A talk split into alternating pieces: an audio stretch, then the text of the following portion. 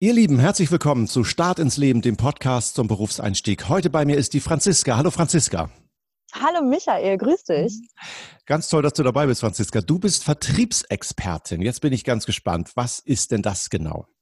Oh, da erzähle ich dir sehr gerne was davon. Jedes Unternehmen hat eine Vertriebsabteilung, um Kunden zu gewinnen. Jedes Unternehmen kann ja nur leben, wenn es auch Umsatz gibt, also wenn Geld reinkommt. Und der Vertrieb kümmert sich genau um diese Themen. Da gibt es Neukundenakquise oder Bestandskundenakquise. Jetzt ist für den einen oder anderen vielleicht das Wort Akquise nicht so ganz klar. Akquise bedeutet im Endeffekt Kundengenerierung. Mhm. Und wie machst du denn diese Akquise genau? Also rufst du Kunden an, sprichst du Leute in der Fußgängerzone an? Also welche verschiedenen Möglichkeiten gibt es da für dich? Da gibt es ganz viele verschiedene Möglichkeiten und in meinen verschiedenen Tätigkeiten habe ich von auf der Straße ansprechen, über Firmen, über private Tupperpartys schon alles erlebt. Ich persönlich bin aktuell als Coach und im Vertrieb einer Personalagentur tätig. Und das sind zwei verschiedene Arten von Vertrieb. In der Personalagentur machen wir B2B-Vertrieb, das heißt Business to Business. Da akquiriere ich hauptsächlich über die gängigen Tools wie per E-Mail, per Telefon, persönlich. Und da geht es darum, herauszufinden, wer sind meine Ansprechpartner bei den Kunden, für denen mein Produkt interessant ist. Das funktioniert am besten über Fragen stellen und herausfinden, ist das überhaupt äh, relevant. Beim Coaching ist es etwas anderes. Da habe ich mich konzentriert auf Privatpersonen. Das ist B2C-Vertrieb, also Business-to-Customer-Vertrieb. Dort ist es etwas anders. Da läuft es viel über Empfehlungen. Da geht es dann auch über Social Media und das ist eine ganz andere Art und Weise davon. Ich wollte gerade fragen, welche Rolle spielt das Internet heute beim Vertrieb? Eine sehr große. Inzwischen wird sehr viel Vertrieb vieler Firmen auch automatisiert. Das macht oft die Marketingabteilung oder E-Commerce-Abteilung bei Firmen, die sich darauf spezialisiert haben, Werbung zu schalten. Also viele von uns kennen Facebook, kennen Instagram. Da kriegt man manchmal Werbeanzeigen. Die sind dann so platziert, dass das auf die Zielgruppe passt. Ich weiß jetzt nicht, ob ihr hier gerade die Vögel im Hintergrund hört. Ich sitze ja, draußen im Park. Genau, ich wollte wollt gerade sagen, du bist, du bist viel unterwegs, du bist viel on the road. Also vielen Dank, dass du dir die Zeit nimmst. Dann nehmen wir gerne so ein paar Vogelgeräusche im Hintergrund wahr. Ja, ich dachte, ich mache mir das gemütlich, wenn wir zwei hier äh, sehr gerne, sprechen. Sehr gerne. Das Internet spielt, wie gesagt, eine große Rolle und da beschäftigen sich oft ganze Teams damit. Das ist allerdings vertrieblich gesehen, wie gesagt, mehr im E-Commerce-Marketing angesiedelt. Als Vertriebler, da machst du eher persönlich Vertrieb. Also da geht es darum, dass du losgehst und Akquise betreibst. Viele Menschen haben eine Hürde in Bezug auf Akquise. Viele haben dann so ein bisschen Angst, dass sie was angequatscht bekommen, was sie gar nicht wollen und machen dann relativ zu. Das ist auch der Grund, warum oft Menschen Angst haben, in diesen Beruf einzusteigen, weil sie Angst haben, von dem anderen abgelehnt zu werden. Ich persönlich, ich liebe Akquise. Also ich finde, das ist sowas von geil. Ich kriege regelmäßig Anfragen von verschiedenen Headhunters und so weiter und so fort und meine Kollegen auch. Dieser Beruf, der ist einfach essentiell für Firmen. Was mache ich eigentlich wirklich? Im Endeffekt mache ich dem anderen nur ein Angebot. Und er entscheidet darüber, findet er das interessant oder nicht. Und beides ist eine gültige Wahl. Ich wollte gerade sagen, ich stelle mir das so vor, du hast als Firma ein tolles Produkt, vielleicht auch äh, objektiv gesehen das Beste, aber das nützt dir als Firma nichts, wenn du nicht jemanden hast wie dich, der dieses Produkt auch raus in die Welt trägt und sagt, hier, das haben wir und Leute, guckt euch das an und ich mache euch auch ein Angebot, was das dann kosten würde. Absolut. Firmen, die keine Verkaufsabteilung oder Vertriebsabteilung haben und ihr Produkt nicht auf die Straße bringen können, die haben echt Herausforderungen. Mhm. Was musst du mitbringen als Typ, als Charaktereigenschaft? Warst du als Kind schon extrovertiert? Hast du Theater gespielt? Fällt es dir leicht, vor Gruppen zu reden? Also wie hast du entdeckt, dass das dein Ding ist? Ja, also du brauchst dafür nicht extrovertiert sein. Du kannst genauso introvertiert sein. Wichtig ist einfach nur, dass du keine Scheu hast, auf Menschen zuzugehen. Das kannst du mit einer introvertierten Art machen oder auch mit einer extrovertierten und dass du neugierig bist. Also, dass du gerne zuhörst, gerne Fragen stellst. Und was mein besonderes Geheimrezept für mich ist oder was für mich einfach gut funktioniert, ist, dass ich Ziele habe, was ich erreichen möchte. Also, dass ich motiviert bin, loszugehen. Auch wenn ich zehnmal ein Nein bekomme, ich gehe weiter. Ist dir das Produkt egal? Nein. Absolut nicht. Für mich ist es maximal wichtig, aber das ist nicht für jeden Vertriebler der Fall. Für mich ist es wichtig, dass im Vertrieb alle immer miteinander gewinnen. Das ist ein Grundwert, den ich einfach habe.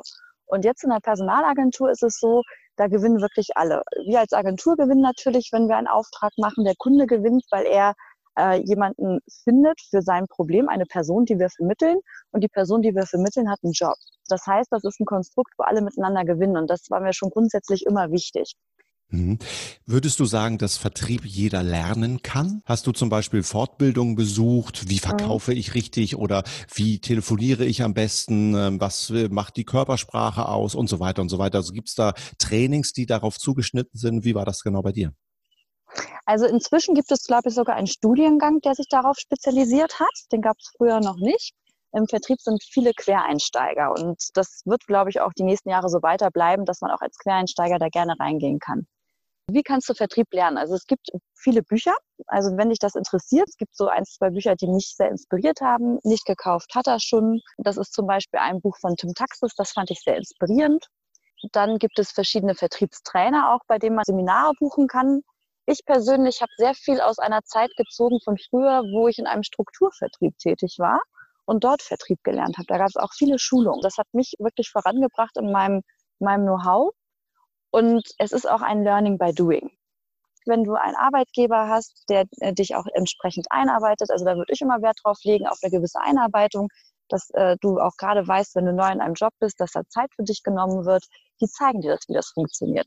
Vertrieb mit System ist relativ einfach. Mhm. Inwieweit musst du dich auch mit dem Produkt beschäftigt haben? Ich kenne Geschichten von Vertrieblern, die richtig super sind, wie man sagt immer so, so richtige mhm. Rampensäue, ja, also wie eine Sängerin oder ein Sänger, der so ein Publikum richtig anheizt, der macht dem Kunden dann richtig Appetit aufs Produkt aber manchmal erzählt er leider eben auch Mist und am Ende sagt dann zum Beispiel die Technikabteilung eines Unternehmens, um Gottes Willen, was hast du denn da verkauft? Das kann unser Produkt doch alles gar nicht. Ähm, passiert dir das auch manchmal oder wie wichtig ist es eben, sich mit dem Produkt auch auseinanderzusetzen?